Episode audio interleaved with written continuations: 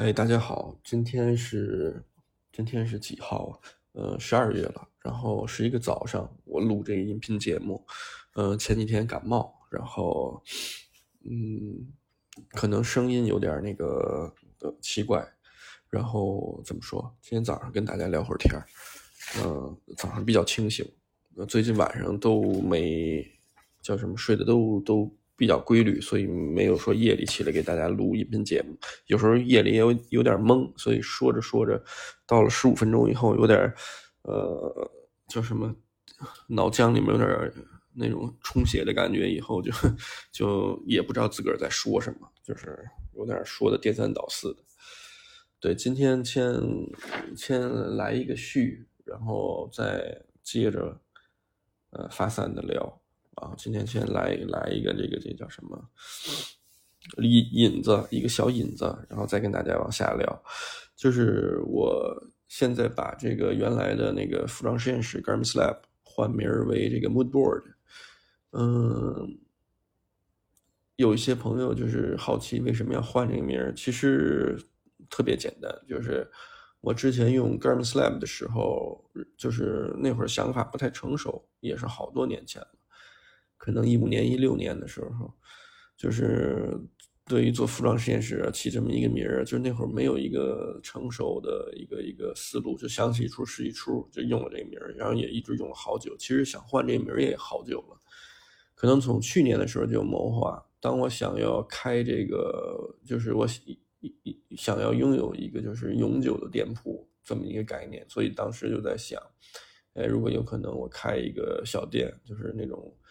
呃，夫妻店或者是家庭经营模式这种小店一直开一直开，然后还用 Garm Slab 是不是有点奇怪？然后当时我就在想，然后包括其实我想了好多名字，然后选择 Mood Board 是因为我从事这个行业，就是说服装零售呀，服装就是跟服装有关的这个服装设计、服装加工，就整个，我觉得 Mood Board 它其实是这个设计师就是做衣服的时候。呃，开机之前或者是有想法了，他会钉在一个小板上面，把自己的思绪，把自己思路就这么整理化，它就是一个那个小板的这个简称，这个这个概念，就是相当于所有的灵感，他把这个灵感都钉在这个呃小小小墙上、小板上面。Mood board 是这么一个概念，这么一个词，我觉得可能 Mood board 的含义会比较理想，就是它。呃，预示着就是各种可能吧，就是万种变化，就是所以，我这个词我一直就特别喜欢。然后，嗯，其实换这个名字已经有想了一年时间，然后包括嗯，最主要的一个原因吧，就是因为原来的呃观念比较局限，原来就是做单纯做，比如说做零售这一块就是买手店这一块呃，经营品牌百分之就是大部分就是日本的这些品牌，然后思路上面也其实也受限，因为原来可能跟一些爱好者一样，就是他比如说他接触了这些原牛也好，接触这些呃古装靴子也好，接触了一些工艺上的知识，他可能哎有点固步自封了，就是像比如说有的人就像我上期节目说的。有的人穿这个爱穿这个固特异的鞋，就是从第一双 Red Wing 开始，然后越买越贵，越买越好，然后这样的一个原因，就这样的一个模式，就导致他后面看鞋不是固特异的，他就觉得是糟跟，就这就不对，好像这就不对，就是就不用不用花精力去去看，或者不愿意再尝试了，然后也是买东西越买越贵，越买越贵。嗯，我觉得这个是一个叫什么思维上的一个束缚吧，就是可能作为消费者来说，但作为店家同样也会遇到这种类似的这种情况，就是当你看衣服看多了，可能你一眼就知道这个牌子的工艺讲不讲究，或者是这个牌子是不是一套成熟的生产生产的一个体系，或者他做的东西有没有像。就是有没有真的拿得出手，能让人心动？然后用料啊、辅料这些东西，就你太就是太较真这些东西的话，就像挑衣服就是矬子里拔大个嘛，就是越挑越少，越挑越精。所谓的越挑越精啊，呃，所以越挑就产品价位越高。就是像之前我是一七一六年秋冬季，我现在翻看我跟 PMC 的合同单，就是 Figure Makers 的合同单，我一六年秋冬。呃，正式下的第一批单，然后一六年春夏是有一个试验的一个特小的一个订单，基本上那个订单，呃，一六年春夏下的订单就自个儿就穿了，然后自个儿家里人就穿了，呃，甚至就是除了自个儿跟家里人穿的以外，呃，再引进的衣服都没有自个儿给自个儿的衣服多，就是可能自个儿进了十几件衣服，反正就是一六年春夏是一个试验单。然后一六年秋冬开始正式，我跟呃 Figure Makers Company 就是做合作嘛，然后也是从那会儿开始就感觉进入了一个状态，就是越越近就是东西就是越拔高越贵，就那种，像比如说像这个美式复古类的品牌，日本的。呃，我看了一圈儿然后，最后也是选的像 Trophy Clothing，就是它的发售价格相对来说，当然它东西很讲究，它发售价格就是它的价格也对得起它的东西，但它的发售价格也是做这个所谓的硬朗风格的美式复古品牌里相对来说较贵的。后来我就在去年的时候，嗯，有呃，我记得是疫情突然解封的时候，就是大家都阳了之后呢，我也去上海，然后。也逛了一圈相当于逛了一圈然后南方，然后回来我就在想，当时我就想到这个，就是难道这就是就是当时因为好多经就是经历嘛，当时就是大家都是一个怎么说状态，就是周边是一个停滞的这么一状态，然后好像就你一个人清清醒的那种感觉，所以你的思绪其实就放空了。然后怎么说就能想很多东西，我就在想这是一个常态吗？或者是这真的有趣吗？就是，呃，为什么我自己感觉越经营这种方式越来越无聊？就是可能自己的物欲也低呀，越来越低，就是自己就是也觉得没有什么太多心气儿啊。就到底我这么多年在玩什么呢？就是说我本来把一个乐趣的东西变成了一个好像乐趣越来越少的一东西，所以所以当时。我就在想怎么能转变，然后那会儿也是翻 ins 也好，翻一些，就是说获取更多的资料，看看就是我总觉得自己好像有点脱节，有点脱轨，就是在认知上面。后来我突然发现是我自己自个儿给自个儿怎么说封印住了那种感觉，就是我不愿意再看别的的外面的世界了。所以从那一刻开始，可能从去年的十二月份，十二月底。十二月中旬、中下旬，我就开始又翻看一些潮流的这些资讯类的这些信息，然后包括一些刷 ins 上面，我也更关注一些手工业的东西啊，是就是或者说是就是不那么成体系，然后但这东西很有意思，就是呃至少视觉上面能给我冲击的这些东西，就是我开始疯狂的，就是也不叫疯狂的，就开始关注这些东西。当看这些东西越来越多了以后，我发现哦，原来我原来有一种。呃，认知是有点怎么说，固步自封了，就是有点觉得，呃，经营的品类太单一了。所以其实想到 Moodboard 的这个概念，就是也是希望拓宽自己，比如说在零售上面经营的这种可能性。就是因为原来基本上都从日本的品牌来来做，确实我平心而论啊，就是嗯，之前也去了欧洲、美国，就是。论做东西的讲究，就是说，或者是拿得出手，呃，日本是没得挑的，日本的品牌是没得挑的，尤其跟复古领域相关的，呃，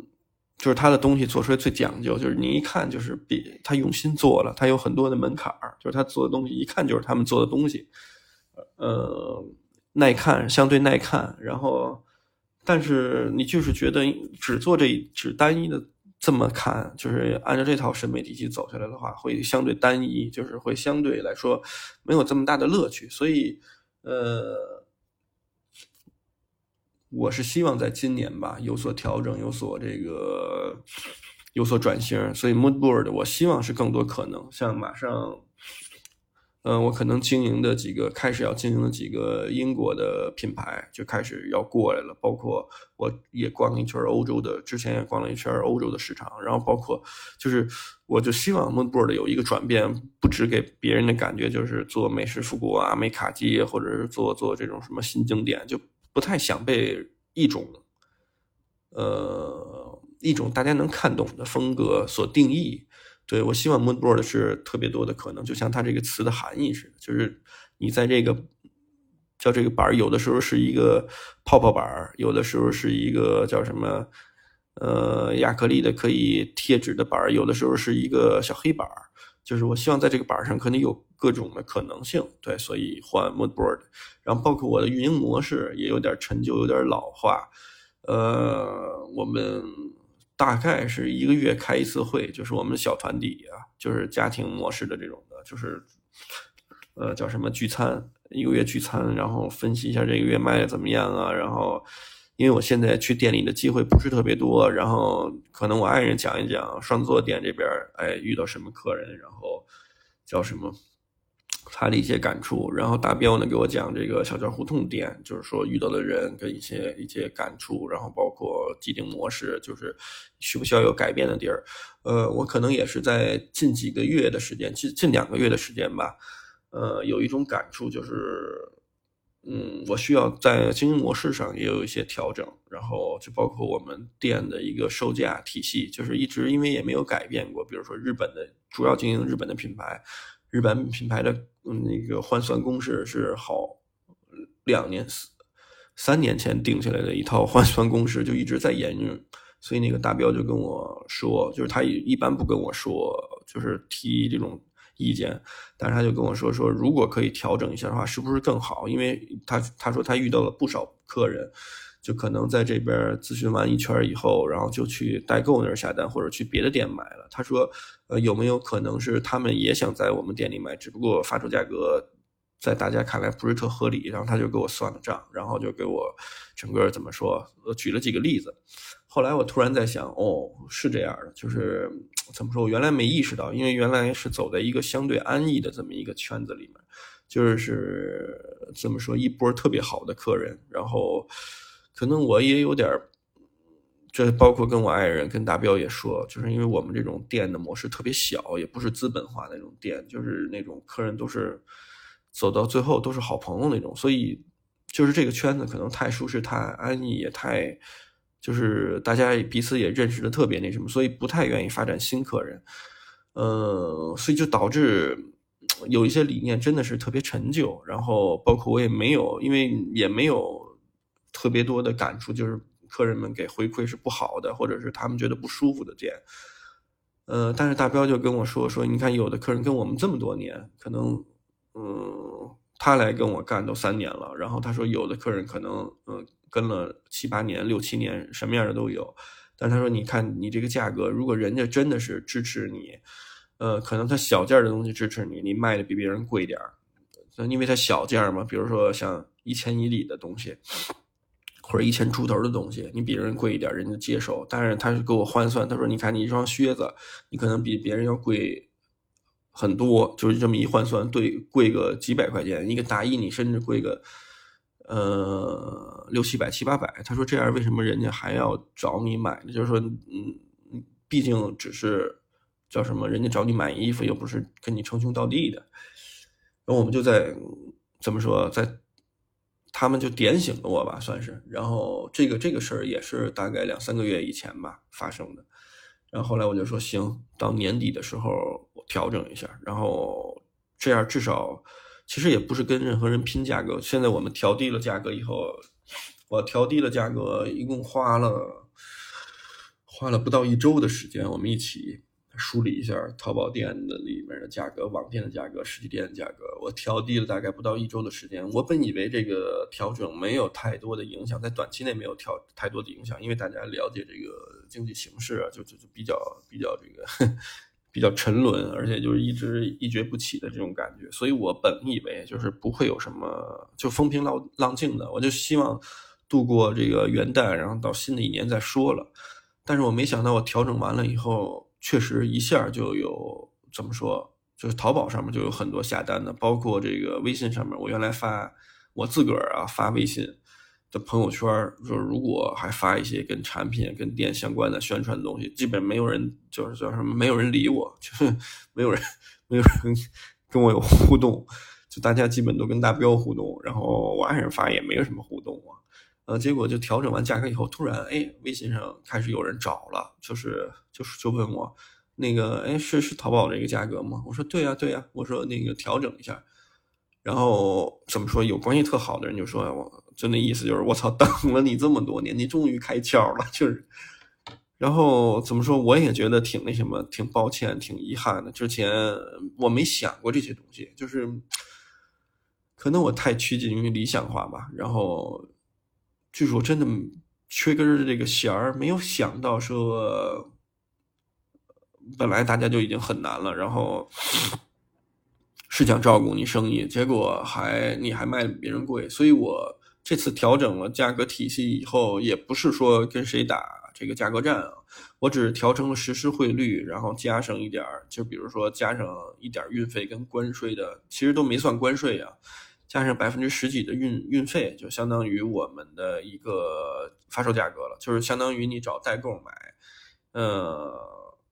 他要有货，他也就卖你这个价格，跟我们就是我们的发售价格呀，这个是不算那个会员。体系的，如果再算上会员体系，就是你怎么都非常合适，就是你不可能，你就是到他们本店也也也也，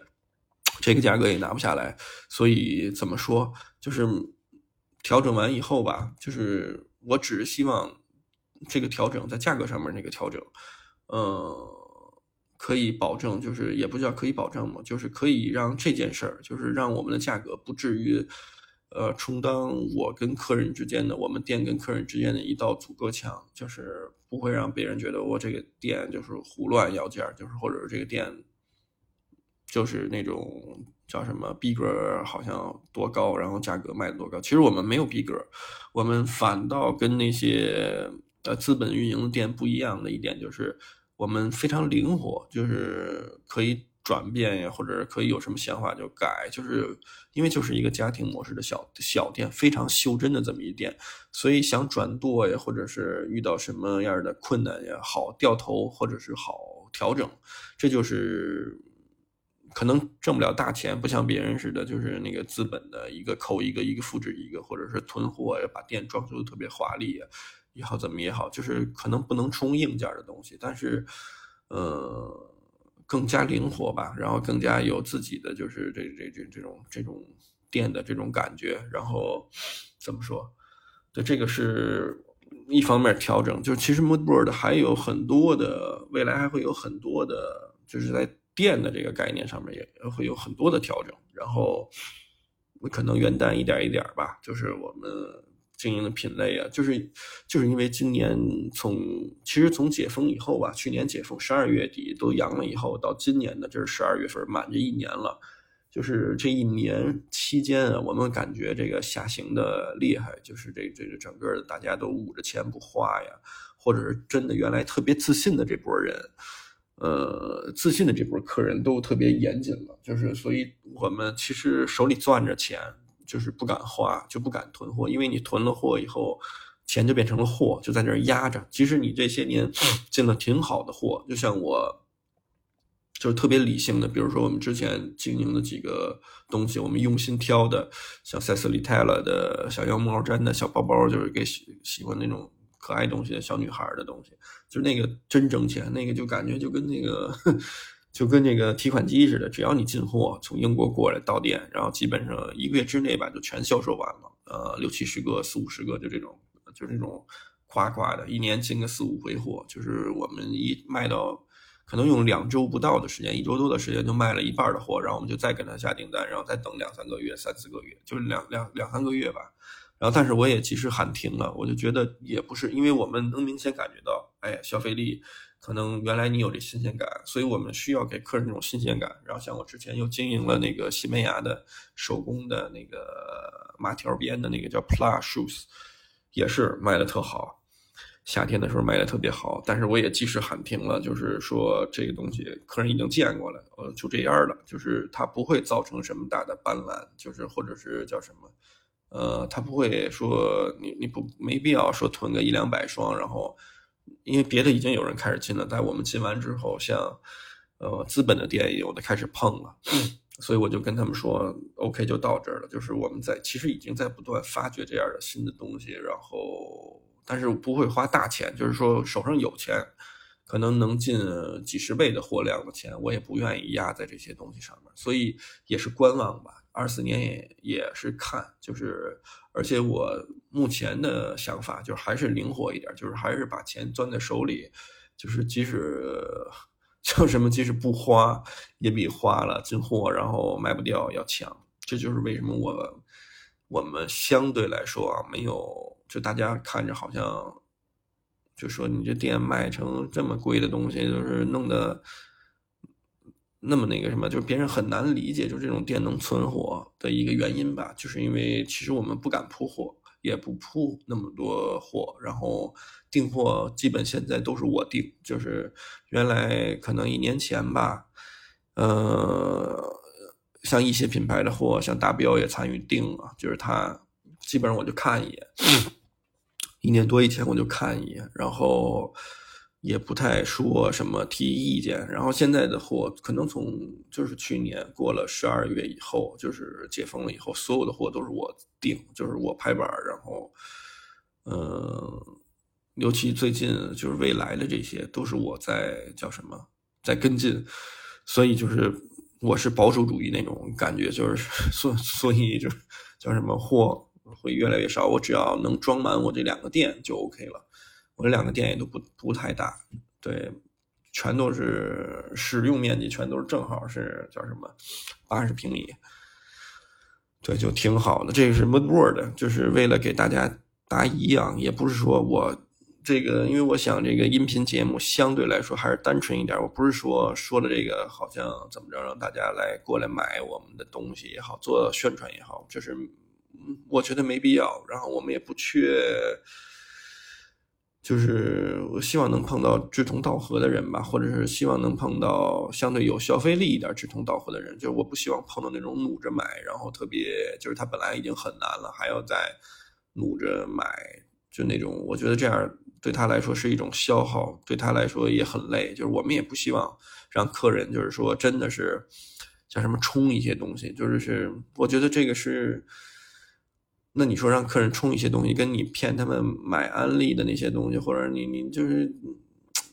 我我是我是不太下得去这个手，或者我不太想做这些事儿，我觉得比较 low，就是这个这个这个那个嚷着喊着让大家买，就是说自己东西有多甜什么这种事儿，我是目前啊这个状态我不屑于干，然后不想干这件事儿，呃。如人饮水，冷暖自知吧。我真的是觉得现在都特别不容易，所以没，就是而且怎么说，我个人感觉啊，现在整个的发展有点畸形化。就在国内，现在我之前有一期音频节目，呃，有点讽刺，可能说的有点讽刺，有点激进，就是说这个什么现在彪子当道啊，是是个表象，是个是个现象，就是说。哦，说说错了，揣子当道，就是马桶揣子那个揣子当道。呃，就是现在各种的，就是我之前举了一个例子啊，可能我那次没展开说。这个服装行业，我后面再说。我前就是我之前举了一例子是汽车行业。就是现在国内的所谓的车评人一抓一大把，就跟就跟各各个平台的网红似的。就是未来有一天，就是你身发现你身边认识的所有人都成为网红了以后，这个是这个就感觉这个世界就就是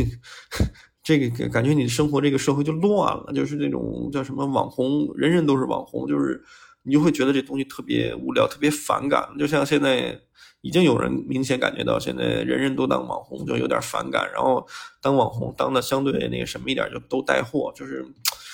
我就说这个以车为例啊，就是你看中国的车评人，小红书上你怎么感觉就是看谁都能聊聊车，谁都能这个这个叫什么，谁都能说句话。就是我之前说的帖子，然后你看所有的，比如说这个。我还列了几个，我这次想好好聊一下这个这个例子，所以我列了几个就是大的网红，就是汽车评的，超过五十万的吧，在小红书、在 B B 站上面，就是这种有可能有个五个、五六个、七八个这样的级别的。然后我认真研究了一下，就是这些所谓的车评人，他们的这些专业素养或者他们的从事的经历也好，他们的就是干了什么事儿，呃。我分析了一圈以后，发现他们真的都是揣子，就是真的对汽车行业可能没有任何建树，只是说把别人的一些数据啊，或者把别人的一些观点，就是复制粘贴到自己身上，以后就是照读样本然后就是就是就是他们根本就不懂车，或者是他们根本，呃，别说不懂车了，就感觉他们就是幼儿园的水平。为什么我这么说啊？嗯，我这期做了功课，然后就是我还翻了一下，就是包括我我做了，你大家可以百度百科啊，就用百度百科都可以，都不用用 Google 或者是必应这种搜索引擎，就用百度百科，你搜 WRC 空格中国车手，然后会有进前五的帖子里就会有为什么中国没有 WRC 的车手，然后底下就会有说明。呃，可能原因有一两点吧，什么土壤不适啊，或者是咱们没有这个呃环境啊，或者是处于一个特别萌芽的这么一个阶段，汽车处于特别萌芽的这么一个阶段吧。然后，如果你去另外那些搜索引擎搜索，就是你会发现，全世界就是只有中国人看中国人的车评测评报告，就是没有任何一个国家除了中国以外去看中国人。怎么评论这个车好不好，或者性能怎么样？因为大家默认就是不会开，就是为什么这么说啊？我再给大家举几个例子，就是我搜的这些所谓的中国的在国内的这些评车的这个测评人，呃，他们，呃，甚至不夸张的说啊，就是他们揣测到什么程度，就是他去评一些跑车，什么 V 八的这个引擎啊，或者是什么。双电机呀，加持的，然后或者是怎么说高性能的车，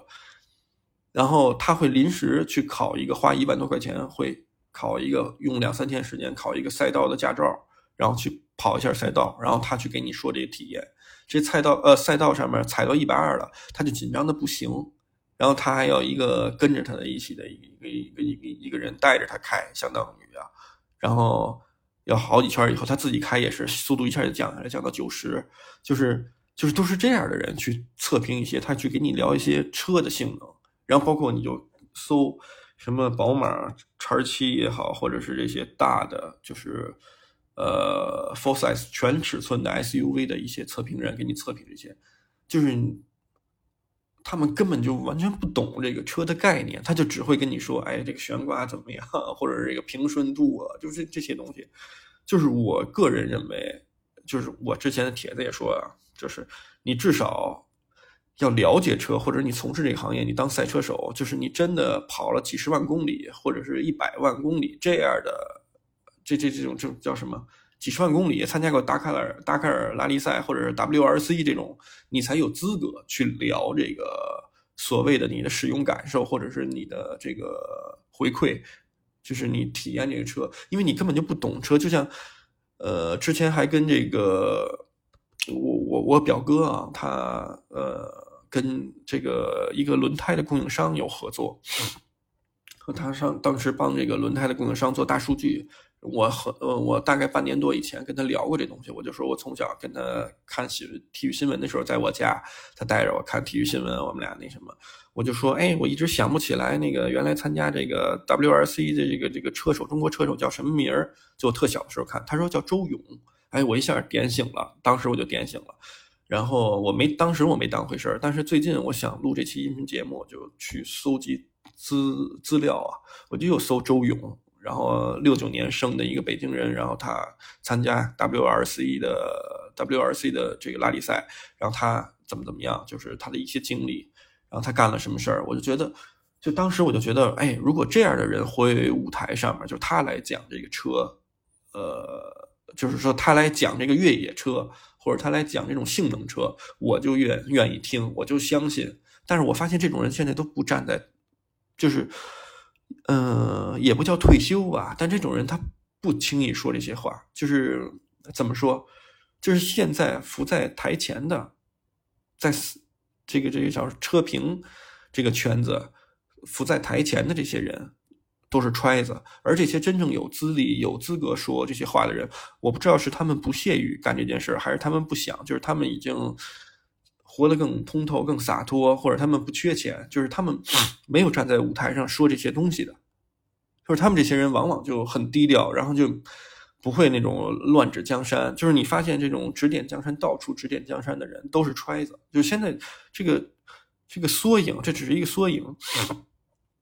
就是后来我哥哥。就是表哥呀，他就跟这个他们供应商聊，他还有机会跟他们一拨人一起吃饭，他就跟我讲，他见到这个周勇啊，就聊，就大家就一起聊天什么的，呃，就聊到为什么中国没有这个后续，没有什么太多人从事拉力赛呀，像什么大坎儿什么的，就是很少很少。然后这个差距到底在哪儿？就大家当时就听他聊嘛，也不是他说的观念，是他那个朋友这个赛，就是这个这个供应轮胎的这个这家说了一个概概念是什么呀？就说你在中国，你就看，呃，不说十万公里不出任何事故率，就是比如说大城市十万公里不出事事故率，就是你以四万公里，四万公里做一个界限，就四万公里没有任何剐碰，就是在这个城市里，就是大城市里，会会是一个特别难、特别特别就是很难、很不常见的这么一个事儿，可能。呃，一百个人里头有一两个是四万公里不出事故，就是不出剐蹭事故，就开车是这样，就是叫什么？但是对于国外来说，如果你想考一个驾照，可能你真的是要两三万 mile，你不出事故，就是这是一个很基本的，虽然不是一个必必要条件，但是很基本的，就是你至少怎么说，你有这个概念。但是在国内，你你发现你可以问，你可以打听你身边有没有有多少人是开四万公里车没有任何剐蹭记录、剐蹭事故的。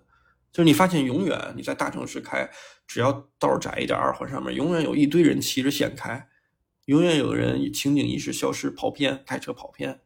就是这个怎么说？这个大环境就这样，就是等于说你还没到那个阶段。就是像我刚才说的，你在百度上面，你只要搜。就这个这个为什么 WRC 没有中国车手？他就会底下就会说这个土壤，这个这个没有这个土壤，就是因为你处于一个初级阶段。那你说你聊什么？就你说你整体是这种水平，你你你聊什么？这个这个叫什么？改装车，或者你聊什么？这个就是你你还跟那吹嘘自己改装车多牛逼，或者是你还吹嘘自己什么什么？测评啊，什么多专业、多中肯，意见多中肯，你说谁听啊？会有，出了中国，没有任何一个人，任何一个国家的人去听中国人怎么测评车，或者怎么对车的这个理解见解，没有，完全没有。就你在 Google 上面搜，你在呃 YouTube 上面搜，没有。对，这个是一个例子吧，就是我想说的，辐射各个行业。都是这样，就比如说你现在能看到这些张牙舞爪的人，在网红上面一堆人点赞呃也好，或者是值得关注，就是相当于站在舞台上的人，基本都是揣子，真正有实力的人都不出来。就像，呃，还有一个乱象，就是解封以后，从去年的十二月底到今年的可能一二月份吧，就整个就解封了。你发现开演唱会的人特别多。就是大家好像都仿佛都要挣这一笔钱，就是叫叫什么，呃，可能未来几年大家觉得门关上了就挣挣不着钱了，所以就疯狂的开演唱会，就是各种书所谓的世界巡回演唱会。但是别的国家他可能做一个站点，或者是别的地区他做一个站点，可能那一场也就两三千人。到中国就是各种城市开个三万人、两万人的这种演唱会，也是你发现现在，比如说社交平台上主推的买流量的那些明星，基本都是差钱的。就是如果不差钱，他不会出来卖的。就是，嗯，就真正有钱的这些人，他是不出来。就像好多人说，现在就是我给大家举这例子是什么意思？就是说，不要看到外面的世界特别风光，你就跟自己做对比，然后就自己就觉得特别憋屈，就特别难受。其实我想呢，我举这些例子，完完全全啊，不是说让你去去去觉得这个世界都是揣子，但是你一定要。有一个认知，就是张牙舞爪，就是过分表现，或者是那些披着光鲜亮丽外衣的人，其实啊，其实都是叫跟戏子一样，都是都是在台上的布偶，就是而且没有一个人像自个儿说的似的，就是叫什么不缺钱呀，就是为了为了怎么说，为了去服务于大家，没有这样的。就像我们之前，我这么说，我我之前好像说过几次了。如果我不是卖衣服的人，就是如果我的本职工作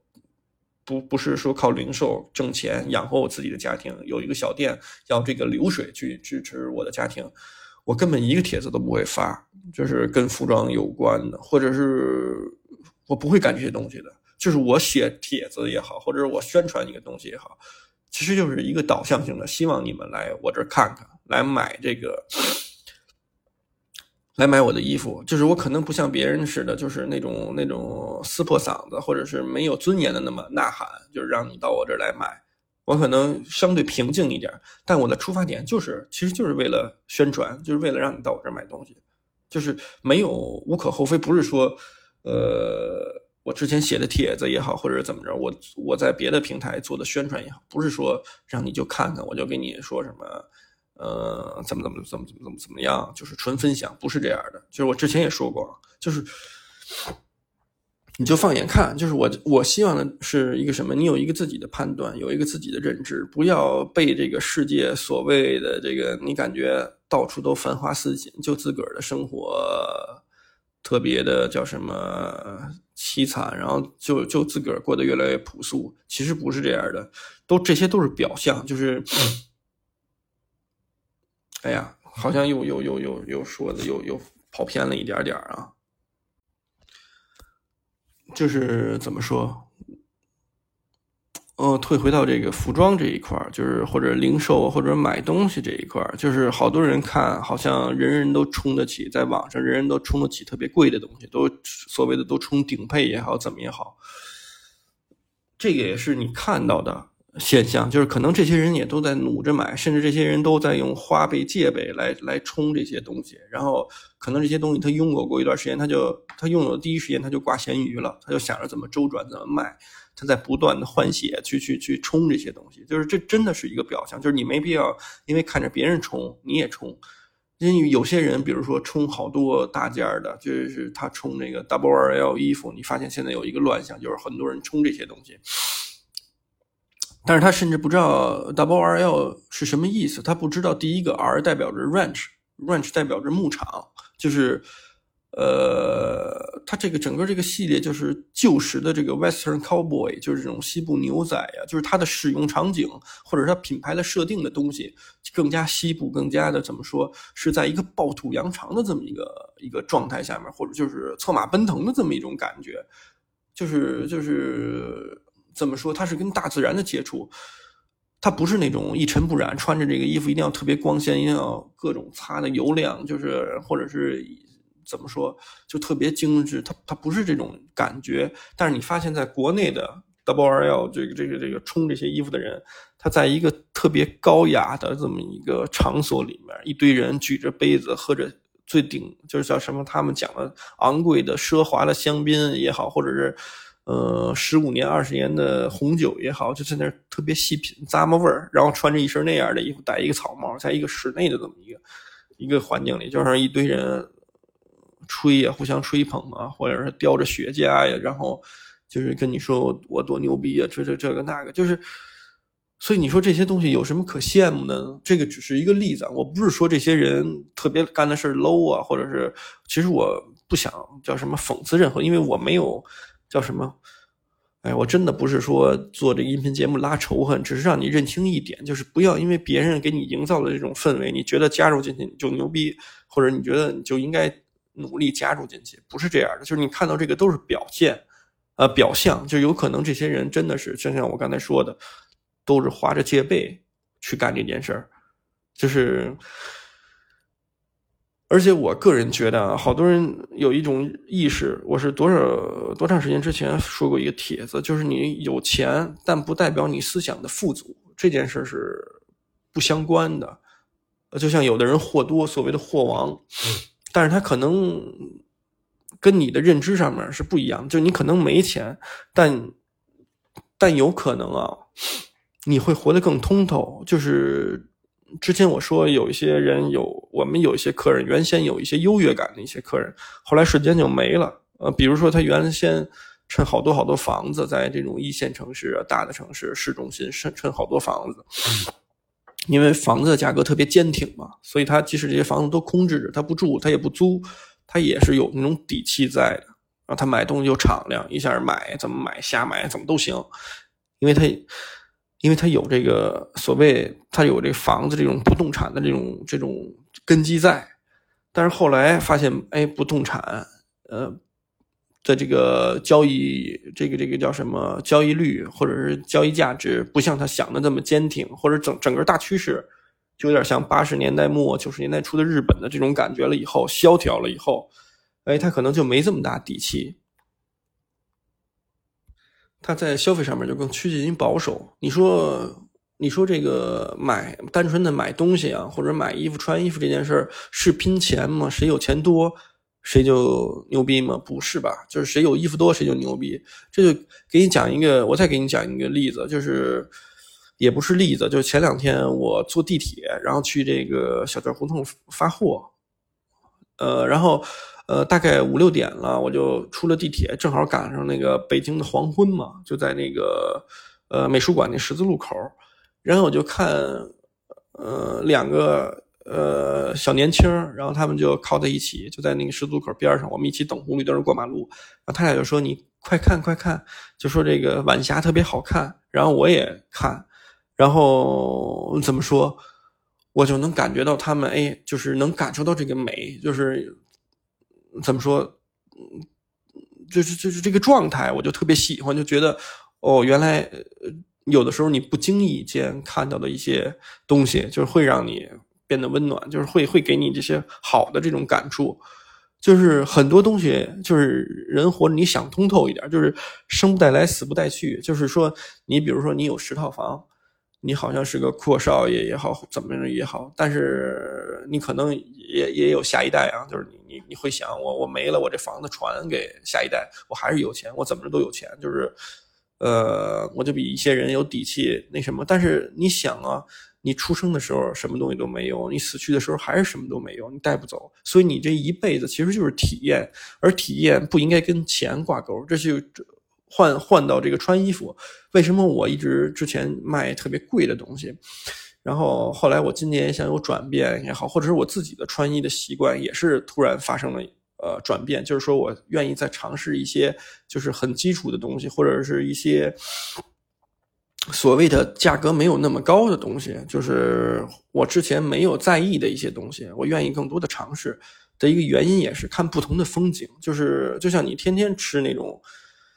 这个这个叫《甲方乙方》里面演的，还是哪儿演的？你天天吃这个龙虾海参，你也想换小米粥，喝小米粥，然后对吧？吃吃棒子面、窝头这些东西，就是。就是它是一个，应该是一个调剂的一个东西，而不是说一直在冲，一直在顶配。这就是回到我最开始就是录这期音频节目之前说的一个话题。有的人一开始就是一一个阶段嘛，他冲什么，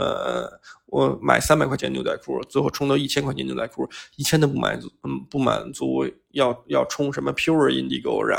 然后充到两千块钱，两千块钱不满足，要充到。多少多少限定用银扣的这种四五千的这种东西，但是你说你充来充去，这个这个点在哪儿呢？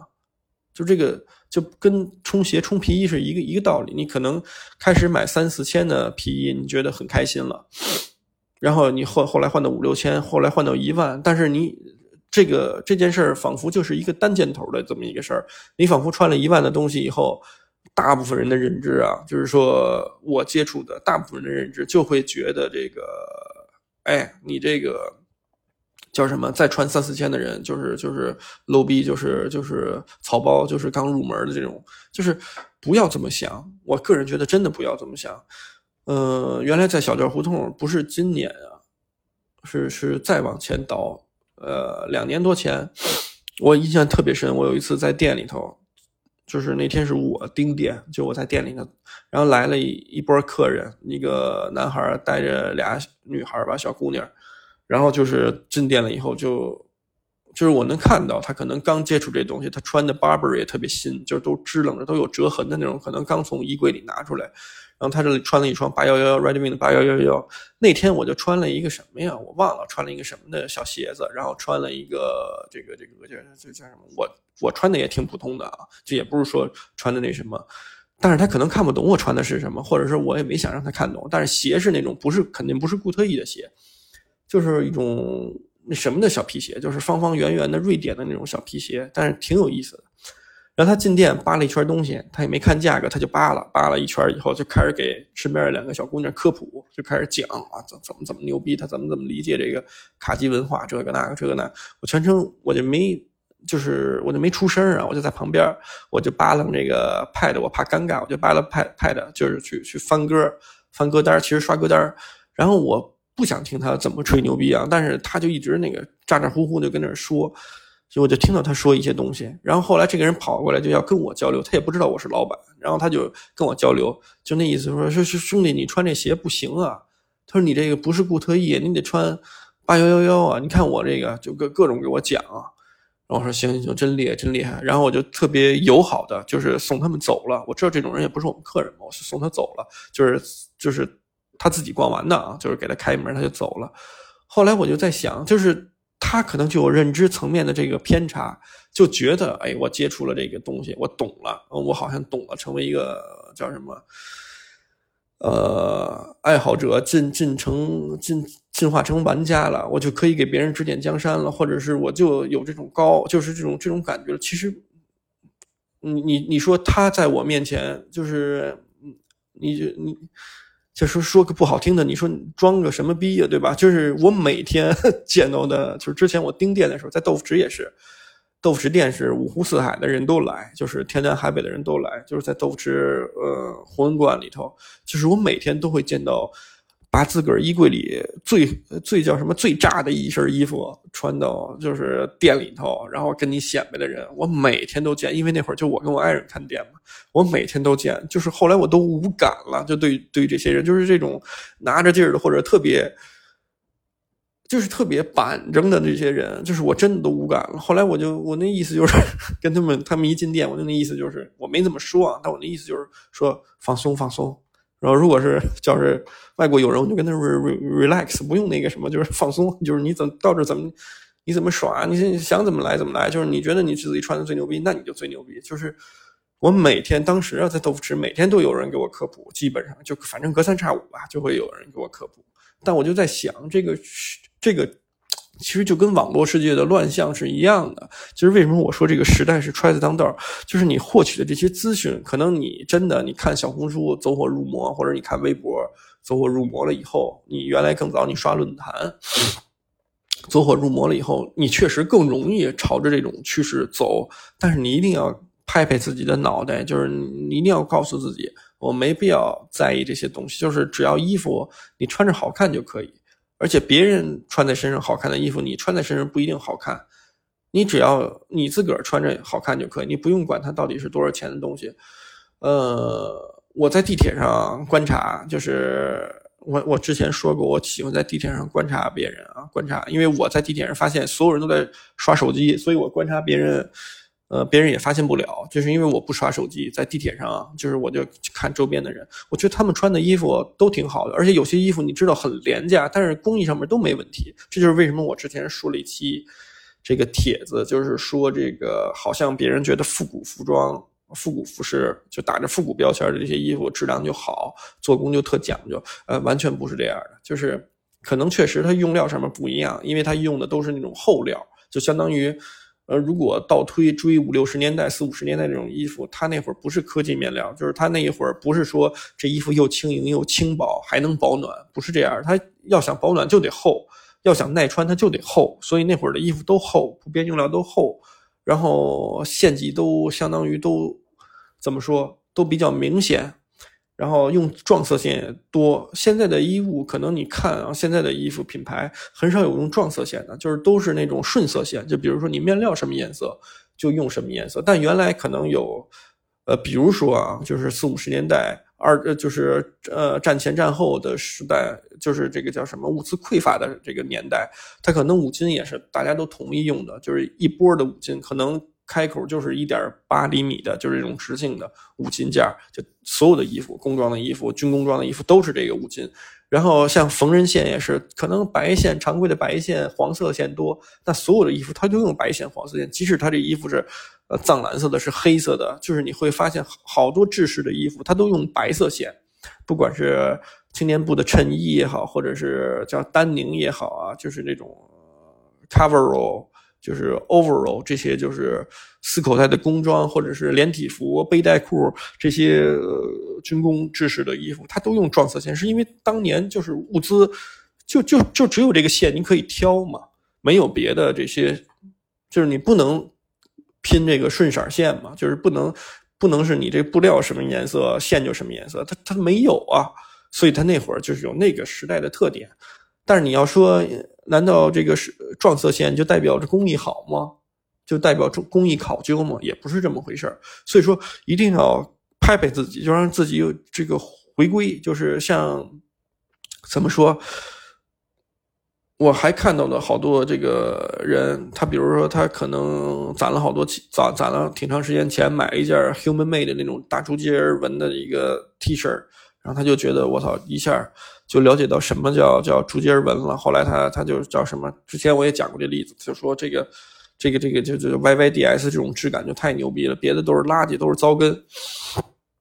但是你拍拍你自己，你有时候可能换个像像我说的，你买一个那个横式的这种那个 T 恤，或者你买一个 fruit 水果的这种那个这个这个这个 T 恤。或者你就你买一个优衣库的这种 T 恤，三十九块九的这种这种 T 恤，你可能就是这这种 T 恤也没也没差多少，就是也没毛病。所以说不要把自己自个儿限制死，就是说我一定要越买越贵，越买越好。就这个是一个我上一期的一个一个一个观点啊，我这一期再强调一下，就是说，那这个不是一个单向的选择题，就是或者是不是一个。隧道，你只能往这这这边穿，就是不能走回头路，在隧道里不能掉头，不能，它不是这个这个道理。就是衣服就应该尝试更多的可能性，就是贵的便宜的都买都穿，就是它不应该，其实不应该分贵贱，就是不应该呃分这个廉价跟这个这个奢侈的这种价格，而是你这个点有没有打动你，这件事最重要，就是你搭着玩，而且。不要穿的跟别人一样。我觉得，如果你照猫画虎这种的，嗯，有一些经典的单品你可以尝试。但是你说你穿的跟别人一样，就是非要跟谁同款，一身都一样，或者是觉得我要跟他穿的一样，我就洋气，就是这本身就是一件特别傻的一件事儿。就是好多人现在流行啊，在在在各种同款打卡也好，怎么也好，或者一帮一帮人。穿在穿一样的衣服在一起聚会也好，或者是这种交流也好，就搞的是那种特别，就是他把这件事还标榜的特别洋气，就是就是就是这个这个东西，如果都穿一样的东西，背心儿什么乱七八糟的，只有可能啊是在国外，比如说在国外啊，只有可能是社工。这个活动或者是社区活动，你搞这种就是分发食物啊，或者是搞这种什么宣传啊，什么就是就是你很难想到一帮人穿的都一样，然后还标榜自个儿怎么说多，就这这件事本身是挺奇怪的。就是我不对这件事过多评价，我只是说尽可能的不要这个。不要跟别人穿的一模一样，或者不要把谁捧成一个一个神。就国内国内好像现在的一个趋势就是人人都想成为网红，所以网红也越来越多啊。就是人人都要发个帖子，都要都要这种这都都都要张牙舞爪这么表现一番。呃，什么穿搭也好，怎么也好，都要评头论足。当然这是个人的权利啊，就是这这这，但是你会发现啊，你会发现真正穿会穿衣服的这些人，他很少发。帖子，如果他不是从业者，或者他不想从中获取这个这个这个这个利益，就是我们发现的就是啊，就是我们身边的这个客人，呃，或者我们接触交流的，就是真正会穿衣服的，或者是真正挺有实力的这些人，他不会张牙舞爪的去去去显摆他自己有的这些东西，或者他也不愿意花这个浪费这个时间分享给别人讲明白这件事就对他而言，穿衣服是一件。非常简单的这么一个工作，就是不需要花时间，不需要花精力去去捯饬，会或者去琢磨的这么一件事儿，就是它是一个，它是一个相当于一个本能的这么一个一个感觉，他他知道自己适合什么，就穿出来了，就仅此而已了。就是你在这个现象在 ins 上面，其实是比如说你在 ins 上面，你在搜一个牌子的一个标签儿。你发现如果他，你发现帖子，比如说跟帖特别多或者那什么，是因为基本上这部分人都是从业者，要不他就是所谓的怎么说，他要靠这个获利，不管是他这个是从事这个服装行业的，是某一个职务也好，或者是某一个叫什么关联的这么一个一个一个一个一个一个工作也好，他他总归是要。嗯，怎么说？不不能说获利吧，就是总归是要是要得到一些什么，他才发这些帖子。真正会穿衣服的人，他也不发，就是或者说他他真正有实力的这些人啊，我个人的感触啊，包括我们其实，在我每天都会翻看，比如说像 Figure Makers 的一些帖子，这个标签下的帖子，postovers 一些帖子，标签的一些帖子，然后。我发现啊，就是真正天天发这些呃标签内容的这些人，基本上都是这个，要不就是开店的，要不就是卖这些衣服的货的，要不就是所谓的搞这个为这些品牌服务的，做摄影的也好啊，就是为这些品牌做摄影的也好，或者在杂志社编辑也好，就是基本上你就看吧，这些人基本都是从业者，而真正的所谓的这个纯玩家的也有。发这些各种帖子也有，但很少很少，而且都是那种小年轻，都是那种还没有意识到这个时间有多宝贵的这种，就是 大部分都是那种二十一二岁出头那种小网红，就是在在日本也是很小网红，你没有看到那些特别成熟、特别呃那种的穿搭，就是在这个标签下的，就是就是在 ins 上面很少很少。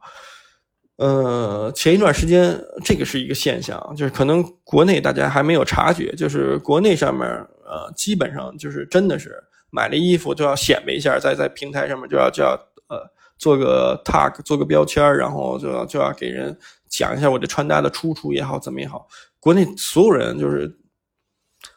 哎，都在干这件事儿。其实。怎么说这件事没有错啊？但看的多了，你就会觉得无聊，就会觉得怎么各处都充斥着。到就像我说的，到有一天你发现你身边的十个人里有九个都是网红了，你就觉得很悲哀了。就这个这个这个这个怎么这个环境变成这样？呃，然后再翻过头来说，就是好多人迷信，就是我之前一期节目说了，说哎，确实日本的品牌相对来说讲究一点，美式复古品牌讲究一点，它可能这个逻辑也包括它。他就会告知自己要做这个东西要做的讲究一点，就是你一看就是他们做的东西，所以就是显这个呃值得这个价格。你有的时候看这些欧美做的东西就会觉得糙，就会觉得不值这个价格。但是我前一段时间跟那个 Runabout 的，就是原来 Rising Sun 那个主理人 Mike 做交流，包括我跟 Zip 先生也做交流，然后怎么说？他们就给我灌输了一个概念是什么？也不叫灌输吧，我们在在交流。他们就说：“你看日本的牌子是很多，就跟雨后春笋似的，基本上是，就是他们在服装行业真的是很繁荣啊。这个现象就是谁都做一个品牌，然后签是卖给身边的朋友，然后一点一点火起，就好像人人都能做品牌。但是他说，你有没有发现，就是跟这个经典的复古品牌相关的，就是真正的源头还是美国的这些牌子。当然，他们是始作俑者，这件事儿抛到。”后面来讲，就是有没有想过，就是这些真的经得住时间考验的东西，还是美国的这些品牌？就比如说我我这近期的两期帖子，经常举例子，像 Carhartt 呀，像 Levi's 呀，像 Fusion 啊，Red Wing 啊，就是还是这些东西。就后来我也是在想啊，在思考，可能大家看似这些东西，可能有日本的东西，能在任何一个领域。就是任何一个，比如说单项领域都能做得更考究，用料更好，或者是工艺更严谨，然后型也能叫叫什么往往这个往往往往，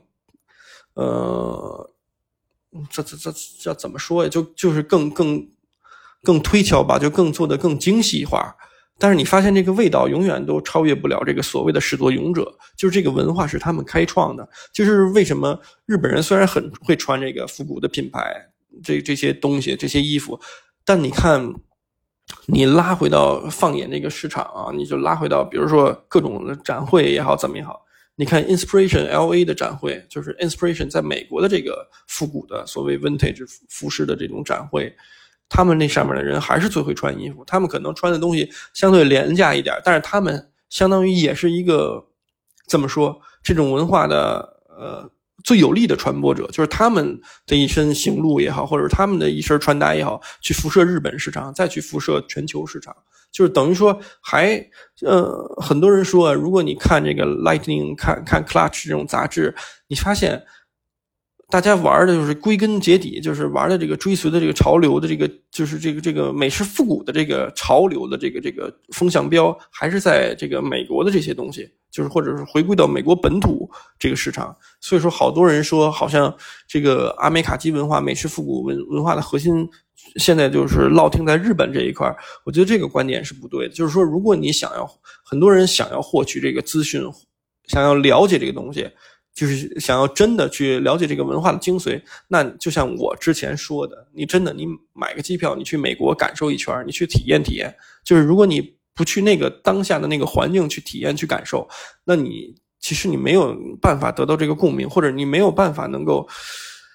怎么说？真正了解美式复古服饰文化的精髓在哪儿？就是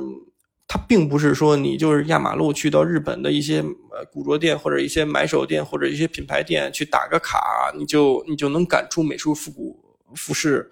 这种风格，不是这样的。所以，哎，怎么说？就是，但是我